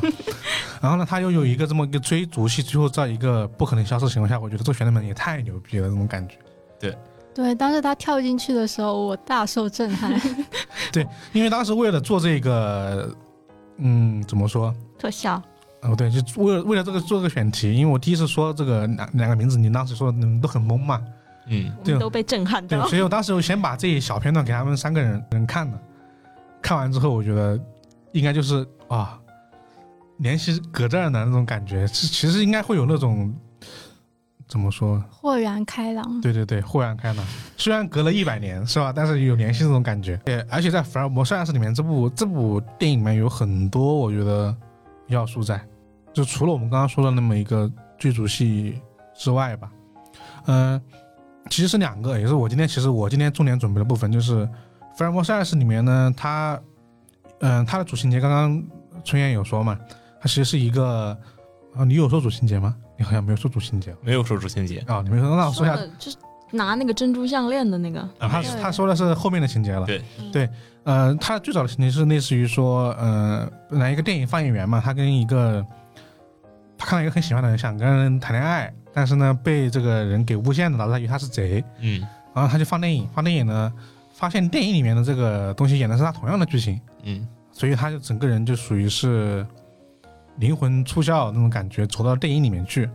然后呢，他就有很多，呃，他把他现实里面的剧情和电影里面的剧情融合在一起了，就有很多他和这个情敌之间互相争斗的这种戏。嗯，有一场戏，我觉得我说起来你们肯定有印象，十三号桌球。哦，是就桌球是炸弹那对啊个，，对，桌球桌球是炸弹那一个。这场戏有很有两，嗯、剧情就是说，那个人为了把巴斯特基顿这个角色给弄死嘛，是吧？对所以他就准备了几个东西，一个是毒酒，嗯一个是一个呃杀人的机关，是一个斧子。哦，大家在那种英国房子会看到那种摆在墙上那种两个斧子交叉在一起嘛。对然后另外一个就是一个炸弹的十三号球，十三号球呢？首先是这个椅子呢，感觉巴斯特基顿要去做，哎，他就是不做，他就屁股刚放上去，他就站起来了，嗯玩这种喜剧效果嘛。嗯，那同时，但这一切首先观众是已知的，对观众知道这里面一做下去的话，一联动，呃，椅子上面的一个斧子会劈下来把他把他给砍死，观众是知道的。然后呢，这个失败之后呢，他又准备了一个毒酒，毒酒呢，因为他拿了毒酒之后准备又喝，但是他当时要他又要打桌球，啊他要把他的杆子拿起来，把他的酒递给了另外一个人，然后呢，那个人差点就喝下去了，他酒又没喝成，就是那种反复，最后就是这么一个十三号这么一个桌球了。嗯，他把那个十三号桌球是一个刚刚小梁说的是一个炸弹，他把这个炸弹呢摆在了这么一个桌子，跟原本那个球换了，嗯但这个球呢，按照号来说是得巴斯特基顿来打，然后呢，那个他的情敌打了这个第一个球之后就出去了，留给巴斯特基顿来打剩下的球，然后你看到他弹无虚发，就枪枪命中， 就其中最有节目效果的是，就是我觉得是最后一最球后只剩下一个白球和一个十三号球 啊 了。对，当观众的心理预期都是，哎，他要打了，他要打了，然后结果他把那个白球跳球了，就是跳过十三号球，白球入袋儿 了。对，瞬间那个斯洛克大师来了，然后奥沙利文、丁俊晖夫挤在那边各种杂耍，然后外面两个人很懵逼啊，因为他们为了躲避这个炸弹，他们其实到了门外去了，对。频繁进来看，但是那个球每次没有打到就很无奈，观众的心一直被提到一个嗓子眼，但同时又特别有喜剧效果，对对，然后这个感觉就他在喜剧上和悬疑上都做的特别好，啊，这个就很像呃另外一个属于是悬疑大师的一个理论，大家可能有听到过的一个词儿叫炸弹理论，啊，桌下炸弹，对，就是当他把危险告诉你的时候，反而观众会看得更加的，就是刺激跟带劲吧，就悬疑感会更加的浓厚一样。嗯，对这个呃这个理论的希区柯克反正就经常用嘛，对，他这之前有一集是那个下面藏了一个尸体，嗯，但三个人就疯狂在这个尸体下面表演，都生怕这个尸体被呃发现嘛，就全都是这这个这个剧情。嗯，然后你想你再想这个十号十三号桌球这个这个东西，它我不知道算不算影史最早的战略理论的应用，但它确实是很带感。对啊，我觉得是很很刺激。是的对，，而且应该很有借鉴意义。我觉得后面有很多导演应该有有学过这个东西，就可能学过包括在后面的就是这个理论还经常在恐怖片中使用。啊。对啊，就恐怖片啊比如，说恐怖片也会用嘛。最出名的那个《午夜凶铃》系列对用的就是这个理论。对，他就他就告诉你，那里面一定会有东西出来。对，七天之后你必死。对，然后呃，或者说后来当大家熟悉一些恐恐怖片套路之后，就大家都知道，假如关灯之后一定会有一个女鬼，女鬼出来嗯，但他就跟你玩儿这个女鬼什么时候出来？鬼屋这种也很恐怖，就你知道有东西会出来吓你，但你猜不出是它什么时候出来吓你怎么逃也逃不出。是对，的，就是你是已知着已已经有一个必然要吓你的东西了，嗯，但实际上就是你跟这个东西在你在心里的一个 博哎弈猜测跟博弈就很 很带感嘛。我觉得这个东西在《福尔摩斯三世》里面是用的很好的一个地方吧，算是。呃，我不知道你们看到这个有没有想起一个著名的密室总结？三是口 三口棺材。那位大人，呃呃，其实就是《山口棺材》里面的密室讲义。嗯嗯、这个里面它其实总结了很多密室嘛手法，包括手法或者装置吧。然后这个时间，呃，上官在是陈述于一九三五年。然后呢，他在他的第三条里面是这样写的，他说的是，啊、这是谋杀，方法呢是通过房间内已经装置好的机关，而且机关难以察觉。然后这个机关呢隐藏在家具中某个看似无害的地方，啊、它可以是话筒里面的藏着手手枪，然后一旦受害人拿拿起手话筒呢，手子弹就会发射。它也可以是呃，在一个大型的闹钟里面啊、你只要靠近闹钟拉它，它就会射出一把刀。它也可以是有一种，他他说是有一种重物啊，你你比如说，你只要坐上某一个高背椅。它就会从天花板上摆荡下来，把你的头砸得稀巴烂。好恐怖啊！啊、这个其实概括了一个怎么说呢？我们刚刚说到那个椅子落斧头，嗯，对，其实就是这么，它属于是它密室里面的这么一种方法吧。我觉得基本上就一样，可以可以放到它的例子里面来，因为当时呃，卡尔相当于是把当时所出现的一些怎么说，当时出现的一些密室给做了一个总结嘛。福尔摩斯二世这个喜剧片里面，它可能就是一个喜剧桥段，对但它推理小说里面，它就是一个密室杀人手法了。对，对，不断挖掘新的杀人手法，怎么又绕回来了？万物皆可杀人。嗯哎，他这些其实你刚刚我其实我们刚刚说那个一周里面其实也有有有有几个类似的，一周里面有一有一场戏是很滑稽的一场戏，他他要把那个钢琴啊，对，给搬到家里面去，但是因为他力气太小了，他搬不动，嗯他就在房顶吊了一个滑轮组一样的感觉，说用自己的身体把那个从把那个拖进来，拖进我来进。来，你想那吊起来之后，下面放个人就杀人了，很 就当时轨迹是允许的， 特别是那个二楼。啊，对，二楼他最后还把这那个二楼那个人弹到了屋顶上，对它这个房子就是二楼那一间地板是个软的，是个软底儿是个的。布的感觉，对对他好像就是说，因为他要拉那个钢琴，然后导致钢琴太重了，他扯不动，他把整个二二楼的这个楼底嗯，给做成一个弹簧床那种感觉，人是间吧大炮人一间击大发炮射，他直接把那个二楼上坐那个人直接弹到那个屋顶上，弹出一个头来，对，就我们看是很喜剧的嘛，就很猫和老鼠嘛，但是它实际上它应用其实可以用来杀人的。对也可以归的归结到刚刚卡尔说的这个第三种里面嘛，嗯谁能想到你这个你这个二楼这个二楼这个整个楼底是可以可以当做弹簧用的呢？自己也想不到。对，然后另外一个啊，就我刚刚说的第一个是这个嗯装置，然后第二个其实你刚刚说了，刚刚春燕说的就是说他当时拿了项链之后从房间里面逃跑。但你刚刚没说一个剧情点，他事先准备了一个类似于那种马戏团的套圈，嗯，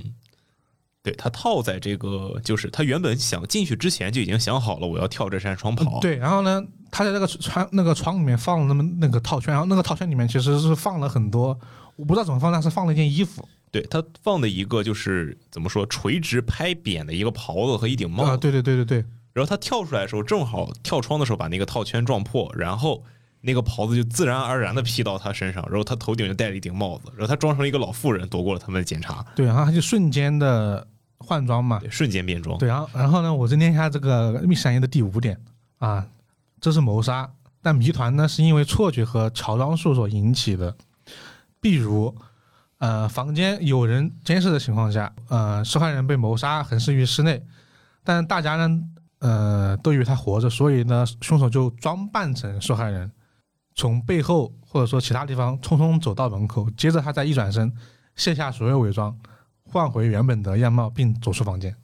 我记得柯南里面有这个，柯南有一集是这个对，，是他的兄兄弟死了，二楼的那个阳台那个哦，澡堂里面对，嗯就是那个浑身沾血的猫，是不是？啊，对，反正就是那个换装嘛。但当他这个换装挺厉害的，呃，我觉得很酷，对感谢怪盗基德不杀人呢。主要他特别行云流水就，对他那个是是他进去之前，就是你刚刚春燕刚说的，他进去之前他就已经想好了，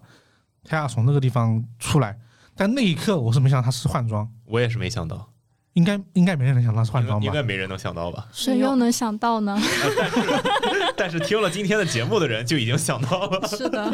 因为他当时那个地方，其实虽然说那个东西是不是透明的圈，但是呢，你完全不知道他要干嘛。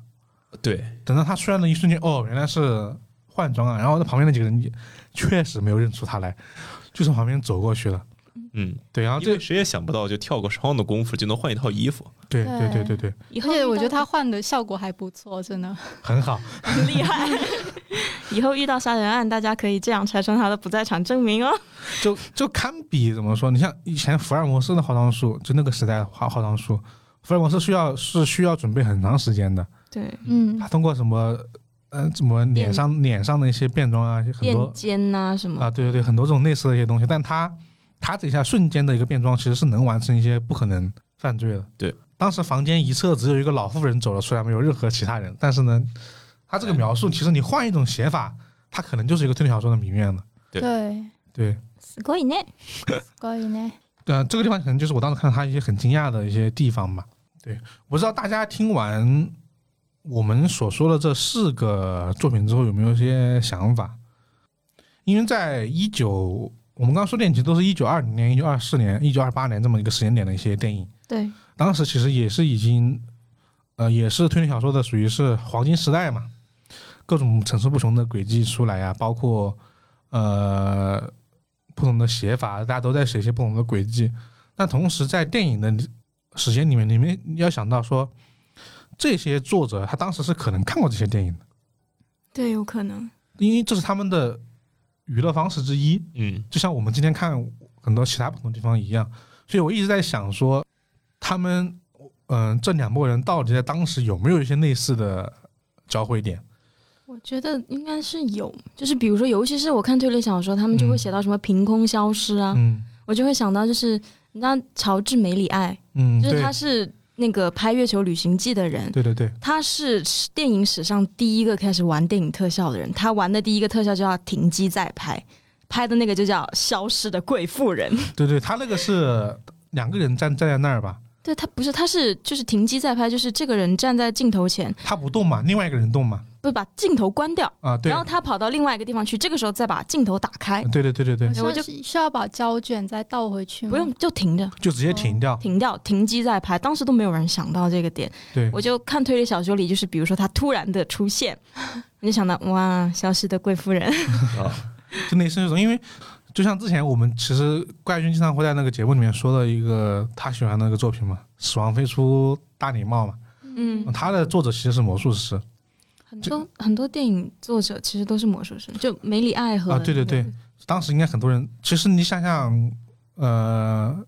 卓别林和巴斯特基巴斯特基顿，顿，他们应该属于介于，巴斯特基顿好像是有魔术背景的，他是杂技，他是杂技杂技，技团嘛，所以他一定会接触到这些东西。对，嗯，然后呢，呃，像那个卓别林在他电影里面那个马戏团里面也是有很多魔术技巧，魔术魔术技巧的，它里面有一个就是， 它是通过魔术技巧制造成搞笑的场景。它是说，就是人的消失嘛，嗯一个椅子上做一个嗯助手，做一个漂亮美眉，对，然后旁边放一个柜子，然后呢，漂亮美眉只要盖上布就会消失，然后她漂亮美眉就会从这个柜子里面出来。但是出来的呢是卓别林，哎，就因为卓别林进到那个机关里面去了，对，他还把漂亮美眉给踩住了。啊，对对对，就这样互换，其实可以看出来他们其实是有接触过类似的东西的。对，所以我想当时当时应该是有一个很明显的交汇的，就是大家对于一些魔术的轨迹啊、杂耍的轨迹啊、推小说的创作啊，它它可能是呃不能说大家有借鉴，但是肯定有影响，就那种对思路。都是对骗人的把戏，对，最终其实就是骗人的把戏嘛都，是对在啊欺骗我们的心想灵尽就办法的骗我们，可就恶！就欺骗所有的观众，然后最终给你的解谜。我觉得这一点是相通的。嗯，对，对，然但后是我觉得推理小说是给解谜，但其他的是没有解谜。对，嗯，那你可以冲上去把他的那个底盘给掀 了，发现里面啊，原来有个密道。 其他的我觉得给了解谜，但是它的重点不在于说我怎么解这个谜，而是说我要给你出看这样的一个效果反转后的喜喜剧效果，或者说其他的一些效果，是一个很大的一个不同。对，一个是不可思议，一个是告诉你为什么它不可思议。对，对然后最终是通过这个点呢，达到的效果是呃差别很大的，对，但是不可思议这个点是共通的，我觉得对是。对对对，也是一些，而且幻想层面也是很也是很相似的，特别是巴斯特基顿。对，巴斯特基顿还有很多类似的东西，我们等一下后面一个话题说吧。呃，我们针对这个做一个怎么说呢？当我们做完这期节目啊，我们去收那么多资料之后啊，你们对一些推理轨迹有有有没有产生一些新的想法或者是看法？嗯，就是我要杀人的话，要新建一个邪 屋，新建一个惊奇屋，成本太大了。我我是觉得就是呃，因为今天就是通过，也可能是通过这批这个节目，让我们了解到这些。然后就我个人而言，我觉得他们是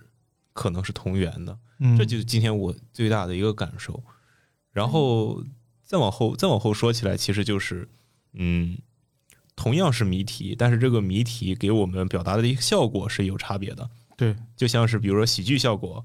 也好，或者说是像我们喜欢读的推理小说，然后里面带来一些反转、惊奇、解谜这种脑力上的嗯，快感也好，对，嗯，之前是真没想到这两个能联系在对一起，我就我觉得之前我能想到的就是说，魔术和这个联系到一起是很还挺 OK 还挺 OK，挺正常的。大家都会说啊，魔术跟推理小说的这些轨迹是很相似的。毕毕竟那么多魔术师是作者，然后呢，作品里面也有魔术出现嘛。嗯，但它和这个喜剧默片联系起来，我是真的有点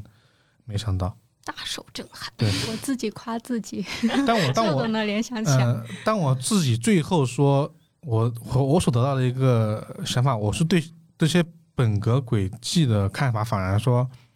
它在我心里面的重要程度，就是反而又下降了一点点。怎么说呢？不是那种觉得它不好，而是说我们经常会把轨迹作为一个很创新式的发明嘛，嗯，或奇思妙想嘛，就是这东西，哇，这东西一出来之后，就可能就是你这本小说的核心嘛，某些时候，但它终究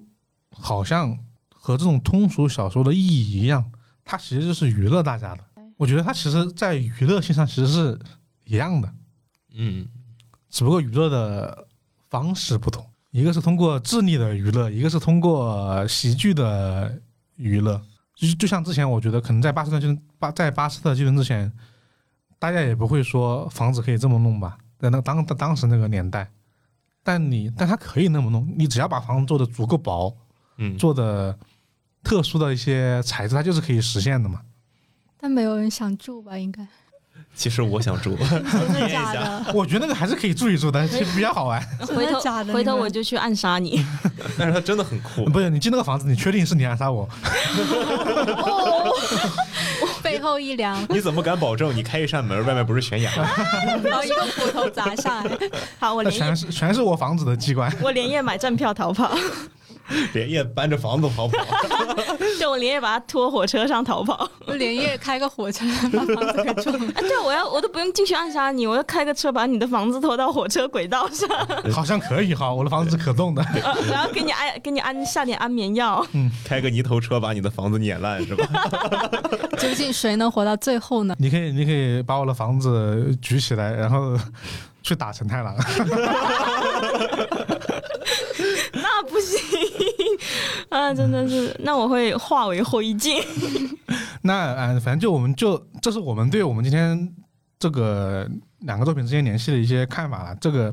不知道听众听众朋友们听完之后有什么样的一个想法？然后呢，我们今天在最后说一个小点吧，做我们今天一个话题的一个结束，那就是因为我们说的其实是一个比较偏门的影响，算是对，它其实正统影响呢，其实是在电影层面和喜剧喜层面。剧层面的。我们今天就大概说一下我们当 看当时还想到哪些作品吧。我就想到那个摩登、摩登时代里面，嗯他要从餐厅逃跑嘛，啊为了拦后面的人，他就一路把那些椅子全部扒拉下来。啊，我那哇，成 龙是你，然后就是这就是成龙的家具城嘛。对，然后还有我记得这个福尔摩斯二世里面，嗯就是他们两个在一个船上，啊就是慢慢慢慢的这个车，它原本是个车，啊这个车慢慢慢慢慢慢的就沉了下去，他们两个还在看风景。啊！就《唐伯虎点秋香》里面有一段一模一样的，就是唐伯虎要追秋香，找了一个船夫，那船家。啊你这船快不快？啊果然沉得很快， 就两个人还在看，哎，突然水就到胸口了。 对我，我其实第一个看到的就是这太猫和老鼠了。嗯对，就里面的很多片段，包括是福尔摩斯二世，我们刚才提到的，就是追逐战，都是很有这个猫和老鼠的近影子的。嗯，猫和老鼠原来是纪录片，猫和老鼠啊，对那不是猫和老鼠，好像说的是那个米奇是从卓别林取材了一部分嘛。对，但猫和老鼠就是我感觉里面的就是喜剧片段的一些营造，嗯其实就是尤其猫和老鼠也是相当于一个，就是他们也没有什么对话，啊，对，对，就是它的，我觉得它的灵感就是也是来自于这个默片，就可能也是来自于默片，那是就一他我们的觉得这更更多是一种传承，因对为它假它同样是喜剧嘛。对他们就是他们的表表演形式和对这个呃喜剧效果的一个呈现方法，我觉得是同源的，都是对吧？可怜的汤姆被玩弄于股掌之中特别是你刚刚有说到那个达尔文是悬崖那一段 嘛，啊！对，打开门，然后汤姆咔咔咔咔冲下去，然后这个时候就是最经典的镜头，就是跑到一半动作静止，然后朝镜头回了个头，然后对对，他在他在空中在空中盲蹬的四五下腿，然后掉下来。对对对对，对画，面感啊有跑着跑着忘了自己不会飞，一周一周里面是直接他从那个里面追出去，直接跑到了他的院子的围栏那去，对直接跑下来，还没事儿。就当然时我后还们有福尔摩斯二世那里那个就是。跑着跑着自己不会飞，他那也是船开着开着发现会沉，对对对，还有一个比较成龙的地方是，福尔摩斯二世一开始，呃，是福尔摩斯二世吗？啊，是一周的一开始，不是两辆车嘛？哦，然后呢，他那个车他嫌他开的是太慢，还是因为什么原因？嗯反正还有是要跳到另一辆对车，上他。跳到另一上面上面去，但是呢，车又分开了，嗯。导致他有很多这种在车之间移动的这种戏码嘛。对，就一只脚在脚脚踏两条对车，他在他在车的中间，但是嗯，两辆车在两边，他感觉整个人要被要被那个车给拉扯开一样，对这个就很成龙啊。 呃，这个时候就后面那个片段也很成龙，就这个时候中间冲过来一辆摩托摩车，托车然后把他接 走了。对对对。而且后面后面等到摩托车的时候，他要过一个大桥，但那个大桥中间是少了空的，空的一段，然后同就是他要过的那一瞬间，同时非常巧了，开了两辆平顶车和那个大桥是平齐的。对，就有两辆货车。对，两辆货车把那个大桥给填平了，然后他就开过去了，然后那个车就开走了。这个也太成龙了吧？就是巧合。对，而且而且这个也很推小说轨迹，但我一直想不起来是哪一个。这种通过人工的来一个路，对，应该是某些铁路轨迹，新干线那种类似的，我记得有，但我想不起来是哪一个。反正就是这种，因为它可能对我们看到了很多喜剧片的东西影响是真的特别大。嗯，呃我觉得巴斯特基顿可能更多是一些技巧上的，然后呢，卓别林更多是一些故事层面的一些东西。但卓别林也有技巧上的一些东西。对，对对就是卓别林他，我觉得他更多的是就是对一个小人物他演绎的特别好，在一个嗯没有声音的情况下，啊，这个卓别林的人物是看着你又惨又同情，那又好笑。然后巴斯特基顿就是好笑，可能也是巴斯特基顿没有没有像卓别林那么的，黑代身材，表代表某一个阶级这样的，某对一个对对阶级象征这样。反正就怎么说，看着挺乐的。我觉得我们在重看这些照片的时候，应该我自己是收获了很多快乐，快乐的，就除了情情节上那些快乐之外，还有一些很多这种看到很多地方的影子，这种呃考据式的快乐吧。嗯，对，就是淘金嘛，呃，我不知道大家听完之后会不会去看这么几部作品，但我们在这里呢，还是给大家推荐一下，就是再系统地说一下这几部分别是啥啊。我们今天提到的作品有卓别林的摩登时《代摩登时代》，然后呢马戏团，对，然后呢，呃，巴巴斯特巴斯特基顿呢，可能就是一反周哦，一周，然后呢，福尔摩斯福尔摩二斯世20，然后还我还提了一嘴，类似于电动房屋，那个也很好笑。然后呢，当然他的其他电影们都可以去看看啊，那毕竟卓别林，我觉得他电影都看一遍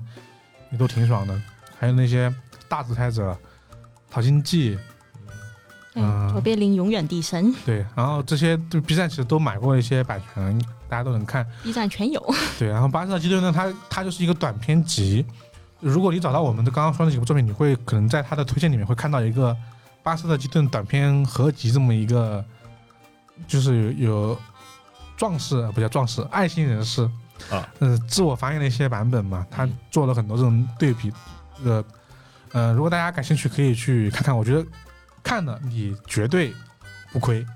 然后呢，呃，如果大家对我们今天这个主题，也就是说你看完之后，或者说在看一些推理小说之后，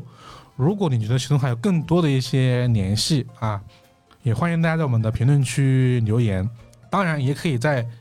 我们关于电台的听友群留言啊。进我们听友群的方式呢是搜索“怪异故事”的公众号，关注之后在后台发送“电台”或者“听友群”就可以获取呃就可以获取这个入群的方式啊。但是大家注意，说联系的时候千万注意做泄底的预警，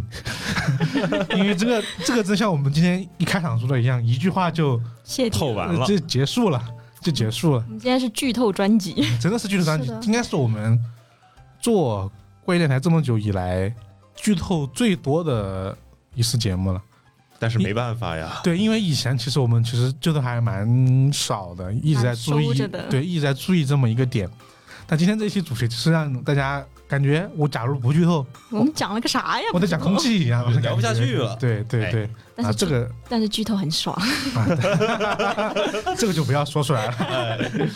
我反正我觉得今天这些听起来大家可能啊，原来这就是推理小说爱好者讨论的场景，就是轨迹来轨迹去，这个来这个去呢， 不去是谁杀了我，而我又杀了谁？啊。那对这个剧透啊，大家就包容一点点。然后呢，我们今天这一期的怪电台就到这里了。我是老根儿，我是 Circle，我是小兰，我是春燕儿，好，大家拜拜。哎拜拜。